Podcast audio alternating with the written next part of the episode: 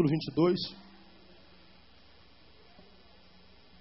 Quero terminar essa palavra hoje, é a terceira parte desse sermão que eu tenho ministrado com os irmãos de Lucas 22. Aqui eu termino.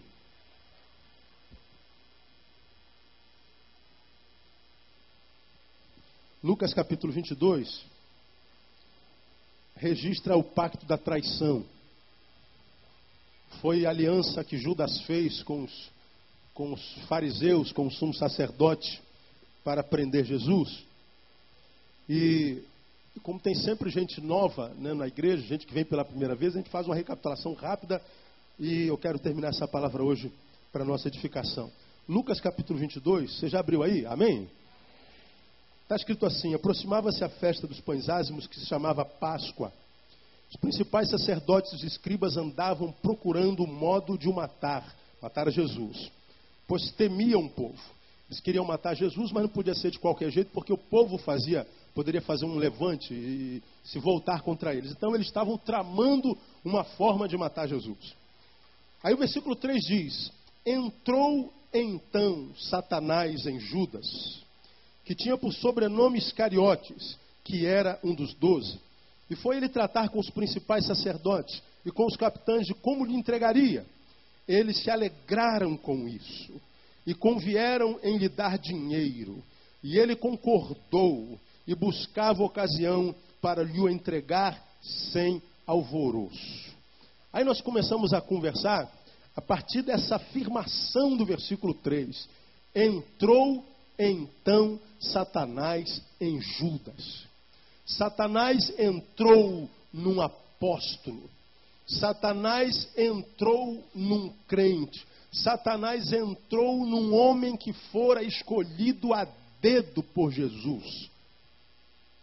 Foi um homem escolhido por Jesus, não é um homem que o Neil escolheu, né? Os líderes dos ministérios da minha igreja eu escolho. Imagino conhecê-los, até hoje nunca me decepcionei com nenhum. Não, não, não me equivoquei nas escolhas até hoje. Mas esse texto diz que quem escolheu Judas foi Jesus. Jesus escolheu os doze a dedo, não teve assembleia administrativa para que todo mundo opinasse sobre quem Jesus ia escolher. Não, Jesus, sendo Deus naquele homem e homem totalmente Deus, cuja palavra diz que conhece os intentos do coração e da mente dos homens. Um homem que diz que sabe o que nós precisamos antes de pedirmos. Jesus escolheu Judas a dedo e diz o texto que Satanás entrou em Judas. E nós começamos a, a pensar esse sermão é, fazendo algumas questões tendenciosas, entre elas, será que Jesus se equivocou na escolha? Será que Jesus, depois disso, botou a mão na cabeça e falou: Meu Deus, que besteira que eu fiz? Será que a gente tem base para dizer assim: Meu Deus, olha, eu me equivoquei, dessa vez eu pisei na bola, que besteira que eu fiz escolhendo esse cara para estar entre os doze? É, nós perguntamos isso, e você sabe que Jesus não pode ter se equivocado. Jesus não erra, eu erro, você erra, Jesus não. Deus não pode se equivocar. Não é? Mas diz o texto: entrou Satanás em Judas. Entrou uma força maligna em Judas. E depois nós começamos a conversar. Por que, que entrou em Judas e não em Pedro? Por que em Judas, não João, não André, não Mateus, não Simão Cananeu, não Tadeu? Por que em Judas e não qualquer um dos outros onze? Por que Judas? E nós começamos a estudar que para Satanás dominar a vida de alguém, ele precisa de encontrar nesse alguém algumas forças, algumas posturas, algumas características que lhe sejam peculiar. Satanás não pode dominar alguém sem que nesse alguém haja alguma coisa que já seja dele. Um ponto de contato com o seu reino. Nós fizemos uma comparação com aquele episódio de Mateus capítulo 16, que diz que Pedro teve uma revelação direto da parte do, Pai, direto de Deus, não foi um anjo, não foi um arcanjo, foi uma revelação direto de Deus quando ele disse: Tu és o Cristo. E Jesus parabenizou, parabéns, Pedro. Poxa, não foi carne e sangue quem revelou isso não, cara. Isso aí, carne e sangue, não podia discernir. Só direto de Deus. Então ele recebe a revelação de Deus direto. Veio do trono do Pai para o seu coração. Jesus então continua o diálogo, começa a falar das suas adversidades, do que, que ele ia passar, da cruz, da dor, da morte, da traição. Pedro, crente que era muito crente, porque recebeu uma revelação do Pai e imaginou que quem recebe revelação do Pai não pode ser mais usado por diabo. Ele então, como que chama Jesus no cantinho e diz assim: Jesus, não fica bem se eu falar um negócio desse. Rapaziada, não é tão espiritual como eu, não é todo mundo que recebe a revelação do Pai como eu, né? Eu entendo o Senhor, mas essa gente que está aí, eles não vão entender. Então não fica bem se eu falar das suas fraquezas, das suas derrotas. Vai enfraquecer a igreja, vai enfraquecer os apóstolos, vai enfraquecer os discípulos. Jesus, quando entende a intenção de Pedro, que aparentemente tinha pertinência, tinha lógica, Jesus se afasta de Pedro e diz: Para trás de mim o quê? Satanás. Para trás de mim, Satanás. Satanás usando a boca do apóstolo. A mesma boca que foi usada por Deus minutos antes. Isso não é espanto nenhum, porque Tiago diz que nós temos um órgão na boca com o qual a gente adora a Deus e amaldiçoa o irmão. E ela, esse órgão que é a língua inflamada pelo inferno. Então a mesma boca que pode ser usada por Deus é a mesma boca que pode ser usada pelo diabo. Agora Satanás precisa encontrar alguma coisa peculiar naquela vida. Aí nós começamos a ministrar sobre o homem a quem Deus usa. Aí mais, falamos sobre a qualidade de diabo, com a qualidade de demônio que entrou em Judas. Porque esse demônio, ou esse diabo que a Bíblia chama do próprio Satanás, há correntes que entendem que não, não fora Satanás de fato que entrou em Judas, mas um, um, um agente de Satanás. Esse demônio, esse espírito das trevas que tomou a Judas, que o levou a entregar a Jesus, é diferente desses demônios que nós vemos manifestando nas igrejas, nos cultos de libertação, nas campanhas de cura, de libertação. Esse demônio que a gente tem falado aqui já nesses três domingos, que se manifestam na vida de alguns homens e ele começa a falar com voz de mulher, se manifesta na vida de mulheres e começa a falar com voz de homens. Esse demônio que baba, que grunhe, que ruge, que cai no chão, que estrebucha e que todo mundo cai em cima, repreendendo o nome de Jesus, que algumas igrejas põem no palco, manda botar a mão para trás, se contorce, entrevista. Esse demônio que se torna visível aos olhos dos seus inimigos, que somos nós. Esse demônio aqui não faz parte desses demônios que vieram para cumprir a missão do diabo, que é matar, roubar e destruir, mas todo mundo vê. Se manifesta no meio da massa e todo mundo sabe onde ele está. Nunca um inimigo que se manifesta no meio dos seus inimigos vai prevalecer. É como colocar um, um, um, um vascaíno no meio da raça num jogo de Flamengo e Vasco e bota ele com um bandeirão bem grandão com a camisa do Vasco no meio da raça. Eu vim aqui para acabar com a raça. A raça acaba com ele. Aí vem o demônio no meio da igreja. Aí baba. Oh, teu irmão endemoniado ali, teu irmão endemoniado ali. Aí é só tirar o bichinho idiotinho daquele demonizinho levam para uma sala, e às vezes ele está ali só para ver se consegue o microfone. Às vezes consegue. Quem te mandou aqui, demônio? Foi o volante de tal. Que, que você veio fazer aqui? Vim destruir a família dela. Como é que você faz isso? Ah, eu, eu cuspi na cueca dele. E, aí, aí o, o demônio está dando toda. Ele vai se manifestar no meio dos inimigos. Não é desse demônio que a Bíblia está falando. Esse demônio aqui entrou em Judas mas não roubou a razão de Judas, não tomou as emoções de Judas, não tirou a sua capacidade de raciocinar. Esse demônio não se manifestou. Esse demônio em Judas o levou até o sumo sacerdote, no meio dos fariseus, sentou com os fariseus, tramou a melhor forma de matar a Jesus, de prender a Jesus, discutiram o valor da grana, o valor do prêmio, o valor da recompensa pela entrega do sujeito chamado Jesus. Esse homem esteve lá, voltou, varou a noite, no outro dia foi que ele entregou Jesus. Esse homem estava junto com os doze, no dia seguinte participando da ceia. Esse homem subiu Getsemane passo a passo com a multidão. Esse homem teve tempo de raciocinar, de voltar para trás, de rever seus valores, de abrir mão do equívoco que ia cometer, de, de, de, de, de não cometer o que cometeu. Ele teve tempo para tudo isso. Ele não perdeu a razão. Esse é daquele demônio que está na vida das pessoas e as pessoas não sabem que na vida ele está. Esse é daqueles demônios que eu acredito, a Bíblia diz, podem se transformar até em que mesmo anjos de luz. É aquele demônio que se assenta do nosso meio e que nós nunca saberemos que no nosso meio está. É aquele demônio que está em alguém, mas que não o impede de adorar a Deus, de cantar ao Senhor, de fazer uma oração bonita, de pregar um sermão. Ninguém sabe que ele está lá. Esse é o pior. Esse é aquele que vem para matar, roubar e destruir, e ele vai matando todo dia um pouquinho. Ele não vem com uma bazuca, ele vem com uma agulha. Ele vai te espetando todo dia. Ele vai te, te matando aos poucos, ele vai te roubando a vida, alegria, porque a alegria do Senhor é a nossa força. Se ele rouba a alegria, ele rouba a força. Se de quem ele rouba a força, ele tem liberdade para matar. É aquele demônio que vai matando sem tirar a existência. Ele mata e deixa você existindo por aí. Você morre antes da morte chegar. É um demônio que é demônio em nós, mas que nunca saberemos que demônio foi. Esse é o pior. Por que em Judas e não em outro? Nós mostramos algumas características. Primeira, vida espiritual secundarizada. Judas não priorizava o reino de Deus. Tanto é que o dia da traição foi tramada na Páscoa, na festa mais importante do calendário judeu e do cristão também. A Páscoa relembra o livramento do povo do Egito e relembra o livramento da morte.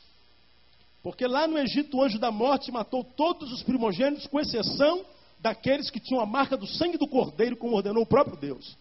Então a Páscoa celebrava a libertação da morte e libertação do cativeiro. Você agora não só não morre mais, como vai viver livre até o último dia da tua vida, e o último dia não existe para quem é livre, porque a gente é transladado, a gente é, é promovido para o céu. Então a, a Páscoa simboliza libertação. No dia da libertação, ele estava tramando a prisão de Jesus. Não respeitava calendário, não respeitava história, não respeitava o feito de Jesus, o feito de Deus. Era um homem que estava na igreja, mas não se tornava um com a igreja. Ele estava no meio do povo, mas não se tornava povo com o pessoal do meio. Ele adorava ao Senhor, mas era só da boca para fora. As prioridades deles eram outras. Seus interesses estavam na frente dos interesses do reino. Nós falamos que hoje ah, Muitos crentes assim, né? Primeiro eu, segundo eu, terceiro eu. O que sobrar, eu, eu dou para o Senhor. Estou trabalhando demais, então o tempo que sobrar eu dou para Deus. Estou estudando demais, estou cansado. O tempo que eu der eu dou para Deus. Eu agora estou estudando todas as noites, então não vou vir domingo de manhã, eu vou, vou dormir um pouco mais. Né? Eu estou estudando aos sábados, eu, eu não venho mais, eu, eu tô, não venho. A gente abre mão por várias razões, e para abrir mão, a gente tem que dar uma desculpa para nós. Nós temos que mentir para nós. E aí a gente vê pessoas que no caminho estão fazendo a mesmíssima coisa. Às vezes estão trabalhando no mesmo emprego, estão estudando na mesma faculdade, estão fazendo o mesmo curso, têm a mesma quantidade de filho muitas vezes e está aqui. Por causa das prioridades. Judas não priorizava o reino. Segundo, Judas era ganancioso. Ele abriu mão de Jesus do que Jesus dá por causa de 30 moedas. 30 moedas e ganância é o que eu chamei de síndrome do menor esforço. É aquele pessoal que quer ganhar sem fazer força. É o pessoal que abriu mão do sacrifício, o pessoal que abriu mão do trabalho, pessoal que não quer mais suar para ganhar o seu dinheiro, para chegar lá, para conquistar, o pessoal que não quer mais cumprir a missão, quer abreviar, é o pessoal que tem a síndrome do menor esforço. E hoje a igreja evangélica contribui para isso. Hoje só se fala em prosperidade em igreja, só se fala em ter dinheiro, só se fala em possuir, só se fala em angariar, só se fala em ter, só se fala em cabeça e não cauda, só se fala em, em posse, posse, posse. Aí nós temos a nossa igreja, uma geração de gente de meia idade, 30, 40 anos, que quando era jovem não quis estudar, não quis trabalhar, só quis zoar, só quis fanfarrear. Hoje está com 40 anos, não tem nada, não faz nada, não conseguiu nada, está chorando porque o Senhor Deus me abandonou. Deus abençoa quem trabalha. Só que naquela igreja tem a campanha da prosperidade. Se você der uma oferta grande, Deus te prospera. Então a gente dá uma oferta, fica esperando que o devedor, Deus, venha pagar sua dívida conosco. Isso muitas vezes acontece inconscientemente ou muitas vezes conscientemente também. É a síndrome do menor esforço. Ganância é a deformação dos valores. É a deformação de valores reais para valores monetários. É quando o nosso coração é tirado daquela riqueza que dinheiro não compra, mas que também ladrão não pode roubar, para aquela riqueza que a gente tem que pagar e que ladrão pode tirar de nós. É o processo de coisificação do ser humano, de materialização. Judas era assim. Terceiro, Judas era covarde, o que gera, é, gera hipocrisia, né? O covarde não tem coragem de assumir-se como sendo de Deus no antagonismo. Falamos sobre isso na quarta-feira na domingo passado. Covardia é, é medo com sentido, é saber o que é certo e não o fazer. Judas estava no meio, mas quando sentou-se com os fariseus, tornou-se fariseu. Vou falar sobre isso daqui a pouquinho. Ele só era crente quando estava junto com os discípulos. Quando ele estava no culto, quando ele estava na igreja. Quando acabava o culto, quando acabava a reunião, a vida de Judas não tinha nada a ver com a vida de um crente, com a vida de um cristão. Aí domingo passado eu falei, como tem sido a sua vida, irmão? Que tipo de vida você vive no caminho? Onde é que você é crente? Só aqui ou é crente aqui e lá? Se a nossa vida, se a nossa relação com Deus se resumiu a um lugar, se resumiu a uma geografia, se resumiu a um calendário dominical e uma hora específica naquele domingo, quero que você saiba que você é presa fácil para esse demônio aqui. Presa fácil. Que de repente vai acompanhar a tua vida a vida inteira, você nunca saberá que lá ele esteve. Porque ele não se manifesta. Ele trabalha dissimulado a vida inteira. Eu quero terminar a palavra, irmãos, é, dizendo uma quarta e uma quinta fragilidade que Satanás encontrou em Judas. Por isso, ele foi o cara, que foi a fragilidade de caráter. Caráter, eu acho que é uma característica humana cada vez mais ausente na vida dos humanos desse tempo presente. Por curiosidade, quantas pessoas aqui, sinceramente, não minta, tenha caráter, já ganharam uma volta de crente aqui? Já ganha uma volta de crente, sei lá, de, de alguma coisa. Levanta a mão bem alta assim. Dá uma olhadinha para trás quem está aqui na frente para você ter uma ideia.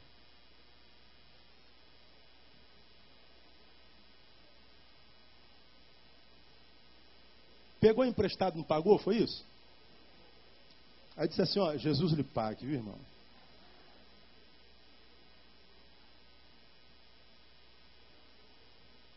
Ó, Deus, eu vou orar pelo irmão, viu irmão? Não precisa orar não, irmão. Me dá os 10 reais que você me pegou emprestado. Não precisa nem orar. Já tem gente orando por mim já. Né? Eu só quero que você cumpra o que você disse. Ah, mas eu pensei que o irmão já não queria mais, porque já faz tanto tempo. Tempo não paga, nem apaga a dívida, irmão. É meu. Ah, mas o irmão devia ter um coração cristão. O seu dinheiro foi uma bênção na minha vida. Sim, mas o irmão disse que ia devolver. E aí não é questão mais se a gente está precisando ou não. É questão de justiça, é questão de palavra empenhada. É questão de sim, sim, ou o quê? Não, não. O que o texto está dizendo é o seguinte: quando o teu sim for sim, varão, que seja sim mesmo. Quando o teu não for não, que seja não mesmo. Agora, se você diz sim, e na hora diz não, se você diz não e na hora diz sim, ele está dizendo assim, ó, você está com influência maligna. Seja o teu falar assim, sim ou não, o que passa disso é o quê? Procedência maligna. Olha o demônio aí. Você disse que ia fazer, você disse que ia cumprir, você disse que ia estar lá. Não esteve. Ora, acontece é imprevisto. Avisa porque não teve. Olha, irmão, não pude. Por causa disso, disso acontece muito comigo. Meus horários de atendimento estão marcados. Agora, se acontece um, um, um, um, imprevisto mais sério do que um atendimento individual, a gente liga, irmão, não vou poder ir, avisa, vamos marcar uma outra hora. Mas avisa. Agora, o que nós vemos de crente dando volta no caminho, crente que do lado de fora, vezes do lado de dentro, irmão, dentro da igreja, tem gente dando calote, tem gente que, empresta a língua para o diabo, inventa mentira a respeito do irmão. Pessoas que é, mentem com relação a compromissos que não cumpriram por preguiça. Pessoas que são tremendamente mal vistas pela própria família. Porque são crentes, mas não parecem ser, porque não vivem como se crentes fossem. Mas são crentes que estão enfurnados dentro de templos, nas campanhas de oração, de jejum, buscando poder, buscando autoridade, falar língua estranha, autoridade espiritual, que é cair no espírito, levantar no espírito, que é a unção dos quatro seres viventes, são os extravagantes, são os exagerados, são o pessoal do reteté, do trimelique, do pessoal do corre, do pessoal do, do, do fogo, mas isso só acontece aqui dentro. Aqui dentro. São pessoas que se dizem homens de Deus, mas nem homens são. Porque homem tem palavra. Eu me lembro de um tempo, eu sou desse tempo, e olha que não faz tanto tempo assim. Meu pai dizia quando a gente era criança, filho, olha, seu nome é Barreto. E mas você é homem, a palavra de homem naquela época dizia, palavra de homem, o que, que é da minha geração? Palavra de homem? Não lembram? Ninguém tem mais de 40 anos. Palavra de homem? Não volta o quê? Atrás. Isso é da nossa geração hoje se fala isso. A gente não sabe nem mais quem é homem, quem não é homem. Mas naquela época a palavra de homem. A gente apertava a mão. A gente dizia e acontecia, a palavra de homem não volta atrás. Quem é homem? Primeira marca de um homem naquela geração era a palavra, não precisava assinar papel. Eu estou lhe falando, rapaz. Agora, hoje a gente joga na cara, onde é que está escrito isso aí, irmão? Como você me disse, mas está escrito alguma coisa que vale? É o que está escrito. Mudou. A gente fala, não, isso é coisa de ímpio. É, mas os ímpios crentes também. Tem igrejas no Brasil que vêm abrir igrejas filiais em outro estado. E aluga um monte de imóveis, não paga nenhum aluguel. Se a igreja pegar, ele vai lá e paga. Se a igreja não pegar, fecha a porta e vai embora. Porque a igreja, na verdade, quase que não pode ser citada na justiça. Complicado fazer uma igreja pagar, é complicado. Uma entidade filantrópica. Tem inquilinos que têm até medo de mexer com a igreja, mesmo que essa igreja seja essa igreja safada, que não pague aluguel. Gente sem palavra. Nós não temos achado com tanta frequência gente com palavra. E não é só no campo do, da, da, da, do, do calotismo, não. É no campo de se manter íntegro a responsabilidade que assumiu. Por exemplo, você assumiu o compromisso com a tua igreja de liderar aquele ministério. E você diz no início do ano, olha, eu vou pegar firme e, e vai ser uma benção. A gente começa a, a, animado. Mas aí no caminho começa a vir as dores de cabeça. A gente começa a perceber que nem todo mundo é o que disse ser. Que nem todo mundo vai cumprir com a promessa de dar ajuda como havia prometido no início. E você muitas vezes percebe que tem que trabalhar sozinho. Você percebe que muitas vezes o trabalhar não gera tanto prazer quanto aborrecimento. E aí, mesmo que tenha empenhado a palavra, porque não quer se aborrecer, larga tudo. E larga desabitado o lugar onde Deus te plantou na igreja. E aquela parte do corpo da igreja deixa de fluir, de servir, porque faltou palavra no crente que assumiu responsabilidade e compromisso. Aí a gente diz, ah, mas isso é bobagem, não é bobagem, irmãos. Esse texto diz que o caráter deformado é um terreno fértil, adubado para que espíritos como esse possam agir. Isso é, é, é, é, muito, muito, muito, muito, muito claro na vida de cada um de nós. Quer ver uma coisa? Abra a tua Bíblia em Romanos capítulo 12.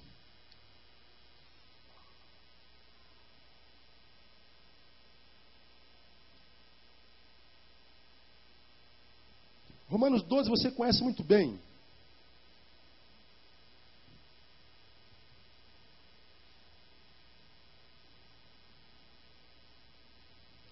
Você já abriu, amém?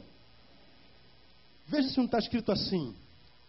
Rogo-vos, pois, irmãos, pela compaixão de Deus, que apresenteis os vossos corpos como sacrifício vivo, santo e agradável a Deus, que é o vosso culto racional. Aí no 2 ele diz assim: E não vos conformeis a quê? A este mundo, mas transformai-vos pela renovação da vossa mente. Para que isso? Para que experimenteis qual seja o quê? A boa, agradável e perfeita vontade de Deus. Quantos de vocês aqui querem experimentar a boa, perfeita, agradável vontade de Deus? Diga assim: Eu quero, pastor. A boa, perfeita e agradável vontade de Deus. Quem é que não quer estar no centro da vontade de Deus?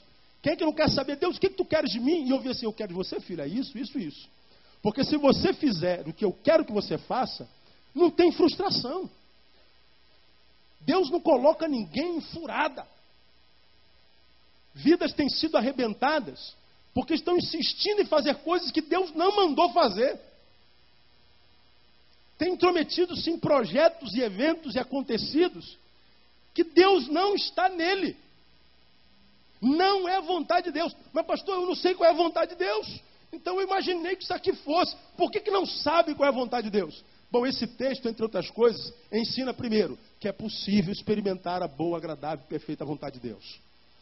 A boa, perfeita, agradável vontade de Deus não é um objetivo inatingível, infactível. A vontade de Deus é possível, é revelável, é acessível a cada um de nós. E experimentá-la é um direito nosso em Cristo Jesus. Mas qual o caminho para experimentar essa boa e perfeita vontade? Ele diz lá no início do versículo 2: Não vos conformeis a quê? A este mundo. O que é conformar-se ao mundo? Tomar a forma do mundo. Essa água aqui, ela tem a forma do copo. Se eu botar ela dentro de um balde, ela vai tomar a forma do balde. Se eu colocar dentro de um cilindro, um cúbico, sei lá, ela vai tomar a forma do cilindro.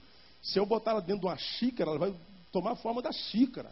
Se eu botar ela dentro de um pinico, ela vai tomar a forma do pinico. A água se conforma ao lugar no qual nós a colocamos.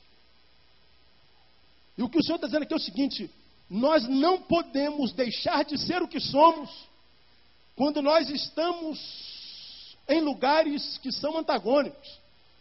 Nós não podemos deixar de ser de Deus porque nós estamos em lugares que não sejam sacros, não sejam santos. Eu não posso ser de Deus só quando eu estou dentro do tabernáculo, dentro da igreja. Eu preciso ser de Deus no futebol. Eu preciso ser de Deus no namoro. Eu preciso ser de Deus no trato com dinheiro. Eu preciso ser de Deus quando eu estou lavando roupa. Eu preciso ser de Deus na repartição. Eu preciso ser de Deus em todo lugar onde eu estiver. Onde eu estiver. Eu não posso ser um na fábrica e outro na igreja. Eu não posso ser um na faculdade e outro no, no, no escritório. Eu tenho que ser o que sou. E isso é caráter. Isso é personalidade. Aí hoje, nós, enquanto igreja, trabalhamos muito ajuntamentos. É a quarta-feira do avivamento. É a quinta-feira do fogo santo. É a sexta-feira da restituição. E a gente lota a igreja de gente que quer ser avivada, que quer ser restituída, que quer ter prosperidade. E aí sai aquela multidão de gente frustrada com Deus. E não volta mais. Porque disseram para ela que avivamento, que prosperidade, que vida santa, que alegria do Espírito Santo, que as bênçãos de Deus recaem sobre nossa vida com quanto nós frequentamos os templos. Não é verdade, irmão. O que Deus faz na nossa vida, faz em função daquilo que a gente faz quando sai do templo, de posse daquilo que a gente recebe no templo. O que, que você faz com aquilo que Deus faz em você aqui nesse lugar? O que, que você faz com aquilo que o Espírito faz com você quando você está no templo? O que, que você faz com o saber que adquire? O que, que você faz com o renovo de forças que adquire? O que, que você faz com a santidade que ele gera, que o Espírito Santo possibilita? Ah, pastor, deixa aqui no templo, lá fora é outra história. E nós fomos criados nessa cultura, né? Você que é aí da, da, da minha geração, lembra dos cultos de oração? Tem muita igreja que ainda tem aquele culto de quarta-feira. A gente começava cantando o hino 148. Como é que é mesmo? É. Bendita hora de oração, pois traz-nos paz ao coração e sobrepuja toda dor, trazendo auxílio do Senhor. Em tempos de perturbação, na dor maior, na tentação, então darei melhor louvor. E por aí vai. Aí agora vamos passar para os pedidos de oração. Ô, irmã Kira, pode fazer seu pedido. Aí aquele ficava em pé, irmãos, eu quero agradecer a Deus as bênçãos recebidas. E quero pedir oração pela minha vida material e pela minha vida espiritual. Ah, pode fazer seu pedido, Davi. Eu quero agradecer a Deus as bênçãos recebidas. E quero pedir oração pela minha vida espiritual e pela minha vida material. Aí levantava Bruno, eu quero agradecer a bênção minha vida material, minha vida. Você tem duas vidas, irmão. Você é dicotômico. Você é dois em um. Você tem vida material, espiritual. Isso é algo que nós aprendemos inconscientemente não sabemos. Aí nós achamos que vir à igreja é espiritual, mas lavar roupa não é espiritual. A gente acha que vir na reunião de oração é espiritual. Mas quando você que é arquiteto está desenhando a casa daquele cliente, isso não é espiritual. Quando você vem para a reunião do, da vigília do poder, é espiritual. Mas quando você está no ônibus cheio, seis horas, 60 graus dentro, e você está ali com o demônio dizendo assim, olha, xinga um palavrão. Fala, olha vida desgraçada, fala. Ô oh, desgraça, não podia ter um carro. Estou na miséria desse homem miserável. Já sei que ele vai parar lá, lá no Catão, ele para, isso é feital. Né? Ah, Senhor, não deixa esse desgraçado parar, não. Aí ele para, já sabia, já sabia. É uma desgraça, a vida é uma desgraça. Esse trabalho miserável. Aí você acha que isso não é espiritual. Você acha que existe vida material, vida. Não, a Bíblia diz: quer comamos, quer bebamos, quer façamos qualquer outra coisa, façamos para a glória do nome do Senhor. De modo que quando eu estou no ônibus, eu que sou espiritual, estou desenvolvendo atividade espiritual. Quando eu estou dirigindo, eu estou desenvolvendo atividade espiritual. Quando eu estou amando minha esposa na cama, é uma, uma, uma atividade espiritual. Quando eu estou na fila do banco para pagar conta, oh Jesus, só Deus sabe como é que é isso. É uma atividade espiritual. Por quê? Porque nós somos espirituais, nós somos homens espirituais, irmãos. 2 Coríntios diz que nós somos homens espirituais, o homem espiritual discerne bem tudo, quando, enquanto ele por ninguém é discernido. Se nós somos seres espirituais, tudo que nós fazemos deve ser, deve ser feito para a glória de Deus. Agora, nós vivemos uma vida dicotômica, uma vida faccionada. Nós achamos que a nossa relação com Deus é só quando a gente abre a Bíblia. Agora, o que, que eu faço, pastor, na sexta-feira à noite? Ah, Deus, não se mete não, que é comigo.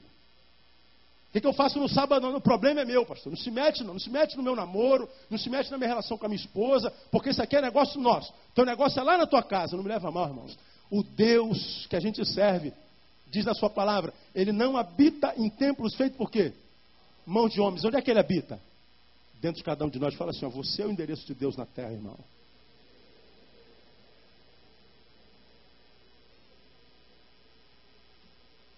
E a Bíblia diz que os olhos do Senhor estão em todo lugar.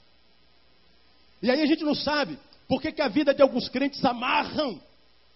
Alguns crentes na vida, embora sejam servos do Deus Todo-Poderoso, parecem que são discípulos do tranca-rua. Porque a vida está trancada, a vida está amarrada. Ele participa de todas as assembleias, de todas as reuniões, de todos os ajuntamentos, de todos os cultos. Não perde um culto. Mas o que, que você faz com aquilo que você recebe no culto? O que, que você faz quando o culto acaba? O que, você faz quando você está sozinho? O que, você faz quando não tem ninguém olhando para você? Você já aprendeu que Deus não se relaciona com esse homem que nós somos aqui dentro do tabernáculo, na igreja, porque esse homem que nós somos aqui dentro não existe. Isso aqui é um holograma. Nós nos arrumamos para vir para cá, eu estou com camisa nova, perceberam? Claro que perceberam, todo mundo percebeu. Né? Obrigado, irmão, pelo fio-fio. Né? compra um óculos novo. Né? Aí a gente se arruma para vir para cá. A gente imagina qual a calça, o sapato. Aliás, segura aí, irmã. Tem umas irmãs da nossa igreja que estão começando a vir de shortinho para a igreja. Quando eu vir uma de shortinho, eu vou chamar aqui na frente para mostrar o seu shortinho. Eu não ligo para bermuda, para nada disso. Agora, uma mulher, porque está se achando gostosinha, está malhando a perna, né? Está com colchão, vem com shortinho aqui, isso aqui não é zona. Só para só ficar ligada, viu, irmã? Eu ainda não vi. Eu ainda não vi. Mas se eu vir, saiba que como pastor da igreja eu vou chamar a sua atenção. É calor, pastor. Aqui, ó. Estou de calça comprida a vida inteira. Tem gente que vem de terno aqui. Por que, que você vai vir de shortinho? Não precisa parecer gostosa aqui. Parece gostosa lá fora. Não tem ninguém te vendo, não é? Agora aqui não. É difícil entender isso, minha ou não? Não é difícil entender, não é? Fecha parênteses. Tudo que nós fazemos, devemos fazer para a glória de Deus. Porque, amados, se nós formos como Judas, estou aqui na reunião, comendo do pão, Jesus está servindo a ceia, estou terminando. Jesus servindo a ceia, como nós pregamos na ceia domingo passado. Jesus não tira o pão da mão de Judas. Jesus não impede Judas de tomar o vinho. Jesus já sabia o que estava em Judas. Jesus já sabia qual o futuro de Judas. Jesus já tinha revelado o futuro de Judas. Mas a despeito disso, Jesus lhe cede os elementos da ceia como quem diz, Judas, reflita. Judas, para para pensar. Judas, eu sei que o que você é aqui na, na mesa é um, e o que, você é fora da mesa é outro. E Judas, se você não for o que você é na mesa, fora da mesa, se você não for o que é fora da mesa, na mesa, se você for um sujeito composto, você não tem parte comigo. E parece que o silêncio de Jesus e a solidariedade em servi-lo, mesmo sendo traidor, não fez com que Judas entendesse o recado.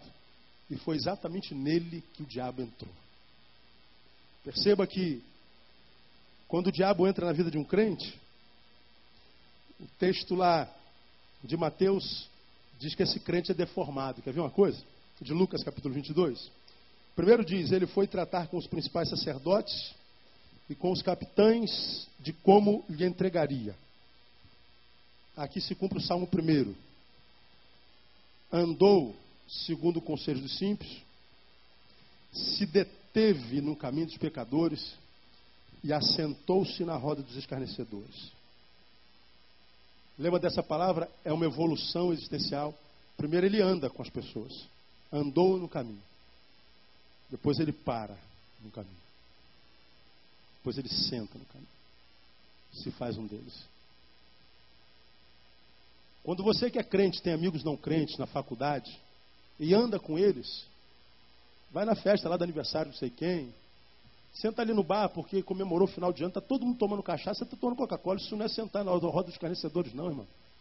Isso é viver uma vida social e ser sociável. Você se transforma no ímpio quando você só caminha com eles. E essa caminhada é tão frequente que os valores deles são impregnados em você e você para na deles e com eles. De tal forma se identifica com eles que agora você senta mais com eles do que com os filhos da luz. Eu tenho visto um monte de ovelha nossa igreja, é, é uma, é uma igreja de cabeção, um monte de gente formada, um monte de universitário, um monte de gente que pensa. Aí começa a ficar intelectual.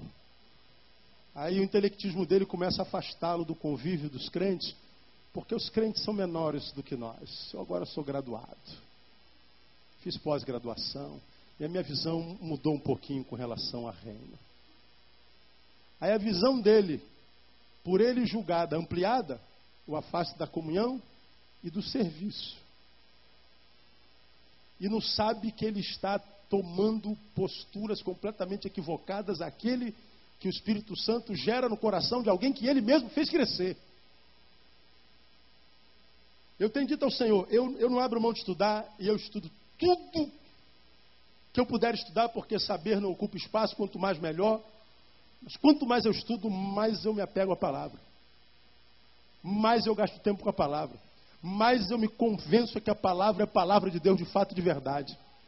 Agora, quando o meu saber me intelectiza e me faz ver a Bíblia como Bíblia não mais, eu tenho que questionar esse saber. Porque é um novo saber em mim, o saber da palavra é saber desde os séculos eternos. Então tem que questionar. Então, quando você estiver lá com os seus amigos, não os deixe, para você não se tornar um deles. Nós precisamos saber quem nós somos no Senhor. Judas foi tratar com eles. Aí no versículo 5, olha o que o texto diz: E eles se alegraram com isso, e convieram-lhe lhe dar dinheiro. O crente que é crente dicotômico, ele é um crente que dá alegria, mas não para o seu Senhor. Ele é um crente que dá alegria, mas não para o povo do seu Senhor, para a igreja do seu Senhor. Ele é um crente como Judas, ele alegra, diz o texto, e é enfático: alegraram-se com isso. Mas ele dá alegria aos inimigos. Ele alegra os que não são seus, que não são de Deus. Eu queria terminar essa minha palavra, amado, dizendo, falando com você que está aqui, que é um aqui e outro lá. E só você pode saber se é assim ou não. Como eu digo sempre, essa palavra aqui não é daquela que a gente fala assim, pô, fulano tinha que estar aqui para ouvir isso. Não, não tinha não. Se ele tivesse que estar aqui para ouvir isso, ele estaria aqui. Mas quem é que está aqui? Diga, eu. Então é você que tem que ouvir isso. Que tipo de crente você tem sido? Que tipo de caráter é o teu? Aquele que você é quando não tem ninguém olhando para você da igreja, pastor, alegra o coração de Deus ou entristece? Porque alguns de vocês talvez estejam dizendo, não, pastor, eu não alegro o inimigo, não. É? Alegra o coração de Deus? Não, também não. Quem não alegra o coração de Deus, alegra o coração do inimigo. Porque a respeito do povo de Deus está escrito lá, eles são os amados da terra no qual está todo o meu prazer. Ele é um povo amado da terra no qual está todo o meu prazer. São palavras de Davi, mas é Deus usando a boca de Davi falando que vocês são os meus amados nos quais eu tenho prazer. Salmo 37, se eu não me engano, diz assim: Deleita-te também no Senhor. E Ele te concederá o quê? O que deseja o teu coração. Deleitar-se no Senhor é fazer dele a sua alegria e tornar-se uma alegria para ele. É uma relação de retroalimentação. É uma relação de intimidade que porque ama quer fazer feliz, e porque é feliz ama mais, e porque ama mais quer fazer mais feliz, porque está mais feliz quer amar ainda mais. Agora, olha, olha para a tua vida. Veja se a sua vida, quem sabe, não tem valores distorcidos, como o de Judas. Primeiro, você dá para Deus o resto do teu tempo. Você só vem para a casa de Deus adorar o Senhor quando não está cansado. Você só vem quando está tudo em ordem. Só vem quando não tem que fazer nenhum esforço. Você não está disposto a acordar dez minutinhos mais cedo, abrir mão de meia hora de sono. Você não está disposto a sacrificar por causa do calor, por causa do frio. Você não está disposto a fazer nenhum sacrifício. Estou cansado, dormi tarde ontem. Mas se fosse para fazer uma prova, para ir para o futebol, eu venho para cá, moro lá em Jacarepaguá, tem futebol, seis horas começa o futebol, o campo fica cheio. Terça-feira tem futebol da rapaziada da nossa igreja nos campos, quinta-feira. Vai lá. Se a fidelidade à igreja fosse igual a do futebol, oh, já não tinha incrédulo mais na malé. Por que, que nós desenvolvemos uma, uma paixão religiosa com, com o futebol com as coisas que são secundárias e não desenvolvemos essa mesma paixão religiosa com as coisas de Deus. É porque nós estamos secundarizando a vida espiritual. Reavalie teu trato com dinheiro. Teu dinheiro tem sido instrumento de adoração ao Senhor Ou teu dinheiro tem transformado você no ladrão porque você não consegue dizimar? Teu dinheiro é uma bênção na vida de alguém ou no reino, ou teu dinheiro só serve para si?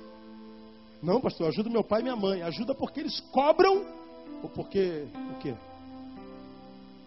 Ganância, covardia, que não tem coragem de assumir o que se é no antagonismo e fragilidade de caráter.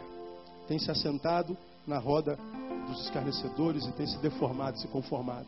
E Deus está falando assim: olha, filho, eu quero revelar a você minha boa, santa vontade, agradável, perfeita vontade.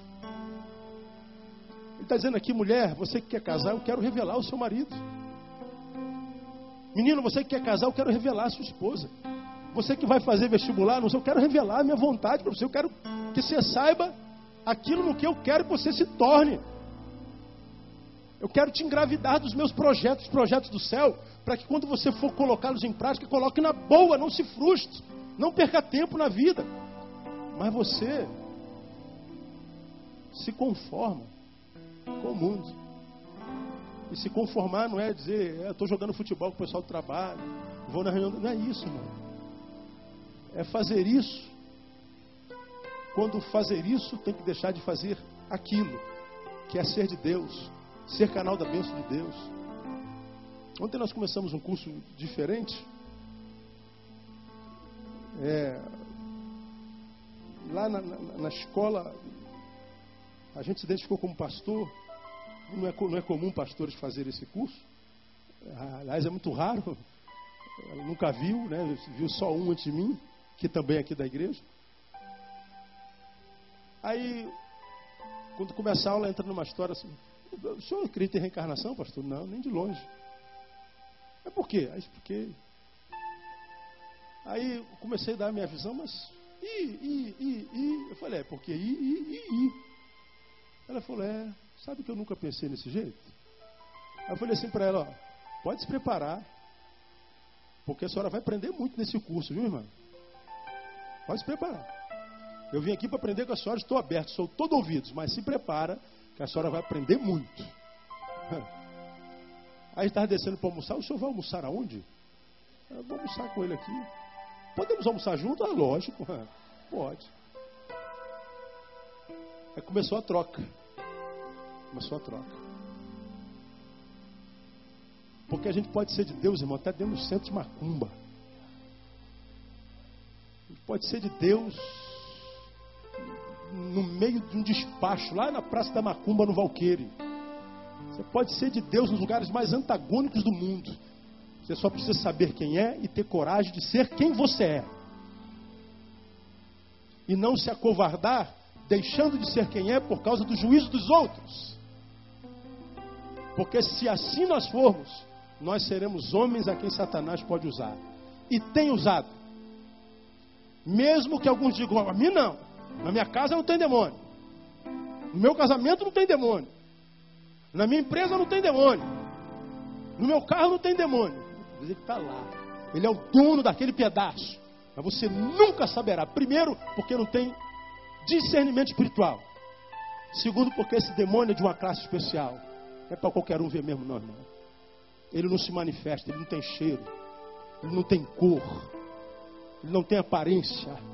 Ele é em nós e através de nós. E a minha oração é que esse Espírito nunca tenha acesso à tua vida, meu irmão, no nome de Jesus, mas que acesso à tua vida tenha o Espírito Santo de Deus, aquele que ilumina nossos caminhos e que nos dá discernimento para discernir o que é bom do que é mal e que nos faz vencer sempre a vitória do Cordeiro, porque a vitória é nossa pelo sangue de Jesus. Seja um homem a quem o Espírito Santo pode usar e nunca seja um homem a quem Satanás pode usar. Deus abençoe você com essa palavra. Se você a recebe, aplauda bem forte ao Senhor.